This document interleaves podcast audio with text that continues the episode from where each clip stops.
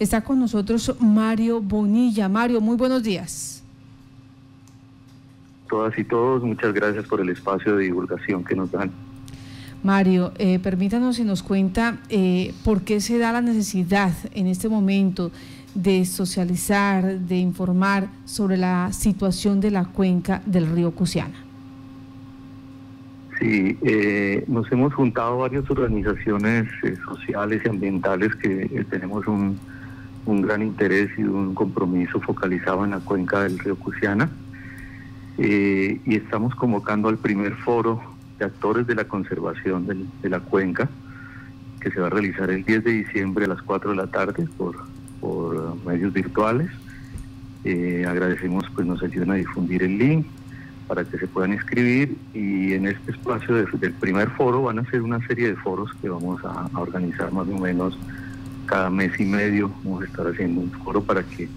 la mayor cantidad de ciudadanos y ciudadanas conozcan el estado de la cuenca, los proyectos pues que están interviniendo en su, su ecología y que puedan también conocer lo que se está haciendo en temas de conservación.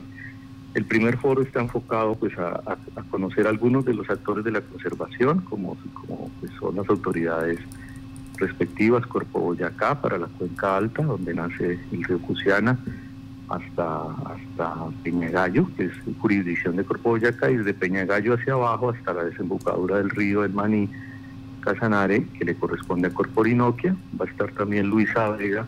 de la, Fundación Guajari, que tiene sede en Tauramena y que vienen haciendo un trabajo de investigación muy serio y muy concienzudo desde hace varios años sobre la cuenca para conocer su fauna, su flora, sus condiciones específicas. Va a estar también Numael Parra del Consejo de Cuenca. Eh, importante saber que luego la actualización del PONCA, que es el Plan de Ordenamiento de la Cuenca del Cusiana, que se actualizó en el año 2019, eh, y que tiene una vigencia de 10 años más, eh, nombraron un consejo de cuenca, que es un espacio de participación ciudadana, un consejo consultivo que todas las cuencas, de acuerdo a, la, ley ambiental, debe tener. Entonces va a estar el presidente de la cuenca en del Parra, que él eh, tiene sede en Yopal, y va a estar la directora de la Asociación Cusiana Ecosolidaria, Lucero Blanco, que es una asociación que fue constituida para proteger la cuenca específicamente y que cuenta pues ya con cerca de 140 asociados entre personas naturales y organizaciones para, para desarrollar acciones ciudadanas de conservación, de protección, de restauración ecológica. Sí, permítame, eh, en este momento, o sea, en principio van a hacer la presentación de quienes tienen incidencia o, quienes son actores y pueden entrar eh, en la parte de conservación de la cuenca del río Cusiana. Pero usted dijo algo muy interesante también es que allí hay intervención en su ecología. Esta intervención en ecología eh, eh, son empresas, es los habitantes que residen en las riberas, quienes están interviniendo esa, esa ecología de la cuenca del río Cusiana. Sí, los, los, los, intervinientes en la cuenca somos muchas personas, digamos que tenemos que, que, un usufructo de, de, tanto del suelo, de la fauna, de la flora, de las aguas de la cuenca del río Cusiana, ¿no? Es toda la población que estamos eh, en el marco de la cuenca, como ustedes saben, la cuenca del río Cusiana eh, incluye 500 mil hectáreas, es el total de la cuenca del río Cusiana, incluye cuencas eh, como la, del, río Unete y la del Charte, hacen parte de la gran cuenca del río Cusiana, y otros ríos pues, de menos porte y muchísimas quebradas y, tiene una extensión de 271 kilómetros desde el nacimiento hasta la desembocadura. estamos hablando de una cuenca de una gran envergadura, de una gran importancia para la cuenca del río Meta y luego para la cuenca del río Orinoco, que son, digamos, todo el entramado hidrográfico que, hace parte de, esta región de Colombia. Entonces los actores somos muchos, en diversas proporciones intervenimos desde la agricultura, todos los procesos de agricultura, la ganadería, los procesos de aprovechamiento forestal, que pues las, partes altas de la cuenca tienen pues lo que se llaman maderas finas, cedros, amarillos, topacios, que son maderas eh, pues finas para, varias labores de carpintería,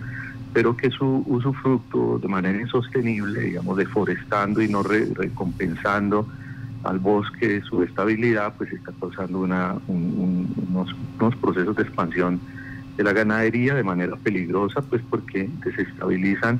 sobre todo el bosque alto andino, el bosque de niebla, y, de esa manera descompensan el ciclo hídrico. todos tenemos de alguna manera claros, sin necesidad de profundos estudios ecológicos, pues que sin vegetación, sin árboles, sin plantas, el, ciclo hídrico se, descompensa y entraríamos en, situaciones pues, de, provocar un cambio en, en, el ecosistema y sobre todo aguas abajo se afectaría al perder los caudales. Y estamos también ante, los, ante situaciones de intervención como son los lavaderos que están a orilla de, la vía desde su nacimiento en, el páramo, en Toquilla. Ha habido un, incremento de la presencia de lavaderos, de, autos, de, sobre todo autos de, camiones de alto porte, y, bajando pues prácticamente hasta Agua Azul, eh, ahí en toda la ribera de, la vía del Cusiana, una cantidad de lavaderos que pues no están teniendo un manejo ecológico de las aguas, no hay no hay circulación de las aguas, no hay reutilización y por tanto tampoco hay eh, uso de filtros y depuración para devolverla a las quebradas y a los ríos. Y están también el, peligroso pues intervención del proyecto de los proyectos hidroeléctricos que las licencias continúan en curso. Nosotros hemos radicado también con varias de las organizaciones que estamos convocando al foro, hemos convocado una audiencia, una primera audiencia pública para el proyecto eh, que ya tiene aprobación de licencia ambiental por parte de Corporinoquia, ubicado en la vereda Corinto, eh, el proyecto Cusiana La Esperanza, se llama CUES, de manera eh, resumida. Y, sigue en curso el la solicitud de licencia para el proyecto de, Cusiana Bajo o Cuba, como se reduce, y, y que sigue en curso la solicitud de licencia ambiental y que sigue siendo una problemática pues eh, vigente para la cuenca del río Cusiana. Entonces, en estos foros, este primero, pues se va a hablar de los actores de la conservación, lo que estamos, estamos haciendo para conservarla. Y, y por supuesto también se van a exponer estos riesgos y estas, estas amenazas que están ah, eh, latentes en la cuenca y que a todos los habitantes eh, desde la parte más alta hasta la parte más baja nos deben preocupar y debemos desarrollar una gran acción ciudadana para la conservación y preservación de una cuenca que todavía goza de, condiciones ambientales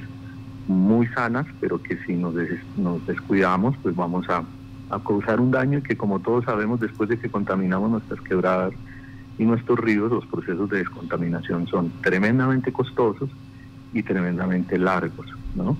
Eh, hemos avistado recientemente, como estuvimos difundiendo en, redes sociales, la presencia del pato de los torrentes. El pato de los torrentes es una ave muy hermosa que, nada contracorriente, como también se llama pato de contracorriente, que tiene una ubicación en, estos ríos de, de escurrentía rápida, de caída rápida, y que está en amenaza, en amenaza de extinción. Eh, eh, y eh, hemos hecho ya avistamientos en, la cuenca del río Cusiana, entre la vereda Curicí y Salto Candelas, y creemos que este pato de los torrentes debe ser motivo de conservación también estricta de, del río, de observarlo en su nado, nadando contracorriente y dando las primeras clases de nado a sus polluelos es una maravilla, pero ese, solamente podrán gozar las nuevas generaciones de ese avistamiento si conservamos la cuenca, sus quebradas, todo el hábitat eh, de, la cuenca en general. Y por eso creemos que es muy importante que la ciudadanía participe en estos foros, se entere, no solo sufrute la cuenca, la, disfrute, sino también se comprometa en ayudar a conservarla, eh, eh, reduciendo las formas de, intervención que todos hacemos al habitar la cuenca o al, a veces solo pasando, pasando de Yopal hacia, hacia Sogamoso, de Agua Azul hacia Sogamoso eh, tirando pues, basura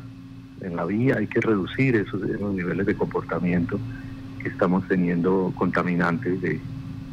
la cuenca y de todo el entorno. Pues muchas gracias Mario por esta invitación. Nos recuerda eh, nuevamente eh, la fecha para el primer foro y el link que están ustedes utilizando para la conexión este día. Sí, eh, la fecha va a ser el 10 de diciembre, ya ha confirmado el director de Corpo Boyacá, estamos por que confirme el director de Corpo Orinoquia o su delegado en la presencia del foro, el 10 de diciembre, 4 de la tarde, por MIT, Eh, no tengo ahorita aquí el, digamos, el, link, no lo tengo memorizado porque son, son unos links un poco complejos de memorizar, pero eh, si nos escriben al, al 310-802-4240, les estaremos enviando el link para que se puedan inscribir y puedan, y puedan participar en el foro. Se va a difundir también por la página de Facebook de Reserva Natural Cusiana Ecosolidaria, la encuentran en, Facebook, Reserva Natural Cusiana Ecosolidaria, por ahí se va a difundir también por Facebook. Y, pues eh,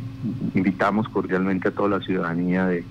de, Boyacá y de Casanare que tienen que ver con la cuenca del Cusiana y por supuesto a otras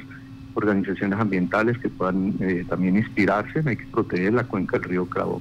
de los Cravos, del Cravo Sur, del Cravo Norte, del Pauto. tenemos muchos ríos que bajan hacia el oriente, que bajan hacia el Orinoco, de la cordillera oriental y que requieren un compromiso ciudadano muy, muy, muy profundo para que tengamos agua limpia, agua sana, bosques, fauna por largo tiempo y sobre todo heredable a las niñas y niños que vienen eh, a futuro. Mario, muchas gracias, que tenga buen día. Gracias a ustedes, muy amables por el espacio de divulgación.